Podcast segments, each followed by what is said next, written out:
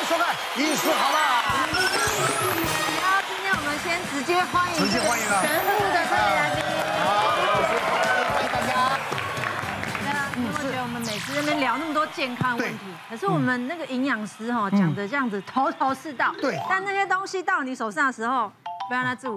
对，但也有我跟你讲，这个说比做那对简单太多了对，还有一对些不对很难的食材啊想说去哪买到底？对啊，所以我们今天就来一点不一样的没错我，们今天就直接请我们的营养师呢是来现场教大家怎么料理。哎呦，耶，我们来 PK 那。不是今天讲的就是说，营养师不要认为营养师会做菜， 不是，是告诉大家啊，这些东西真正的符合所谓的营养。嗯那至于好不好吃呢？哦对我们也会凭借一 下。他这个是不是来猜自己台的啦？对对对对对但好我们今天就是要投票了。对，嗯好来，那马第一师傅的 round 我们来 round 看一下 one 啊，已经吃的够清淡的，胆固醇还是一直这么飙高啊？到底是为什么？这真的跟吃的没关你系有吗。这个困扰？我有这困扰，想不到，对不对？然后我看起来很瘦，对呀、然后而且我也没有家族史，是哦所以之前我第一次健康检查就是验血的时候，他们跟我说：“哎，何小姐，这个胆固醇不行哦，我将近三百。”然后就是呃，高哎总胆固醇高密度跟低密度全部都是红字。还是你吃太但是医生就强烈建议我要吃药，可是我那时候就想说啊，吃药是不是要吃一辈子？然后我这个人丢三落四这样，然后我那时候就跟医生讲说，哎，我我想要靠我自己来控制这样。那所以，我后来第一年是这样子，第二年呢，哎，我再回去看我的健检报告的时候，整个都下来了，只有总胆固醇大概两百二左右，其他都都已经恢复原来的正常。嗯，然后我就很开心。那那一年我是怎么做到？我就当然就是控制饮食，嗯，然后我就吃小鸟吃的东西，这样就是譬如说像燕麦啦什么那种，就吃的很健康。对，然后就是运动啦，然后像我以前呢，我我很喜欢吃海鲜，像大闸蟹的季节的时候，一次可以吃十几只，然后吃到最后其实。哎，胆固醇很高，是不是会头昏？我就会趴在桌上。可是因为我实在太喜欢吃螃蟹了，然后就是像那个鸡蛋，我后来也不太敢吃。然后像现在中秋节要到啦，月饼，月饼，我因为我很喜欢吃蛋黄月饼，所以我朋友就天哪会送很多给我，我可以一天吃掉一盒。嗯千万唔汤哦。对，所以其实就是我很喜欢吃的东西就没有办法克制。可是我那一年有很努力克制，克制降下来之后，我就觉得哎，鸡虾透懂啊，我就可以 这样。继续又可以吃又可以吃对，结果今年我去验血的时候又上来 了。又飙高了。 Yes，我记得那时候医生是有跟我讲说，因为三年前他就跟我说，哎，何小姐，你要不要吃药？因为他说停经之后，胆固醇通常都会再飙高。哦，对，所以我在想说，哎，我今年其实更年期的症状有比较明显，我在想是不是因为这个原因待会可以问一下嗯我我们心脏科。 ？OK，心脏科想说停经干我什么事？嗯哦，不是，我之前除了吃药之外，我有咨询到一个，就是他们用打针的方式，就是长效型。哦，对，可是嗯，也是行之有年。可是因为这个健保不给付，所以其实用的人比较少。是哦。嗯，那我认为打在身上的东西，其实就要比较小心一点。对所以可以问一下医生。好，是嗯干来干医师师。好，那还是先帮大家科普一下，就是胆固醇分为好的胆固醇跟不好的胆固醇。对那么好的胆固醇叫做高密度胆固醇，它可以把我们的胆固醇带离我们的血管，降低心血管疾病的风险。而低密度胆固醇就是不好的胆固醇，它会造成血管的堵塞啊，然后增加这个心血管疾病发生的机会，包括中风、包括心肌梗塞等等。那我先讲结论，结论有两个，第一个。这个不好的胆固醇、低密度胆固醇越低越好，是啊，越低越好，没有极限。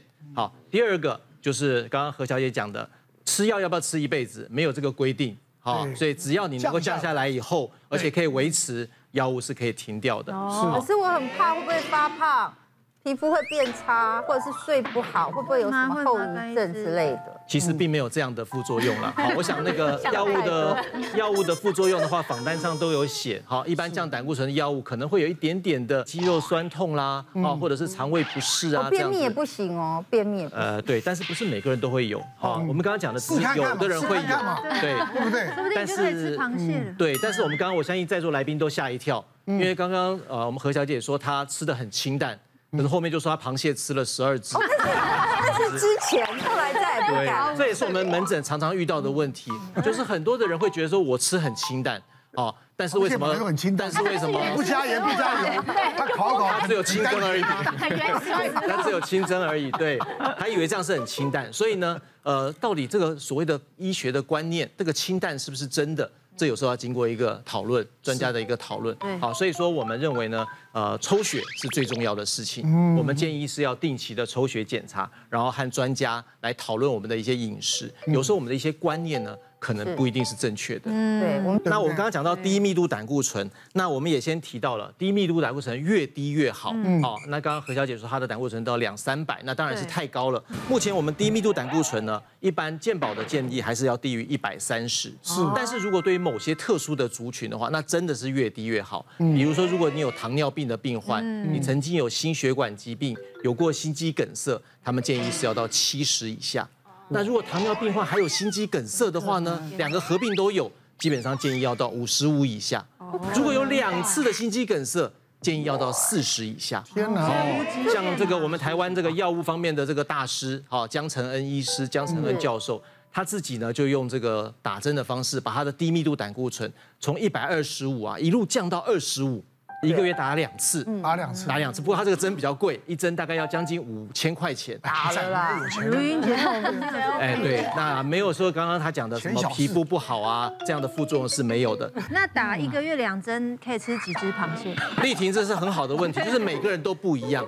有的人吃十二只螃蟹，他一点都没有高；啊体质有的人呢，真的是只有吃水煮青菜还是还是高高。为什么呢？就像奶哥刚刚讲的，有的人是有家族遗传史对。哦，现在美国的最新的饮食指南告诉我们呢，其实我们人体的胆固醇的只有百分之二十是靠吃进去的，其他百分之八十是自然内在形成的，我们肝脏哦我所还生是成可以的。吃十二只啊，只有百分之二十，对吧？嗯，但所你以就会能不能飙到吃200十多二啊只，对，由抽血来决定。嗯像我之前有一个患者，上礼拜来来跟我忏悔，他是一个六十九岁的男性，他那时候就是因为胸口有点不舒服来看我的门诊，第一次来，他其实有有在吃心血管疾病的药，那我看了一下，哎，他这个每天抽烟抽两包啊。然后呢，低密度胆固醇高到一百九十，我就跟他说你这个不行哦，要戒烟哦什么。好，他也是呃这个大概是嘴巴上答应我一下，快差不多一百九哎。其实这是很危险的。我就跟他说，你这个有心血管疾病的风险，要小心哦。然后我也开了一些降血脂肪的药给他。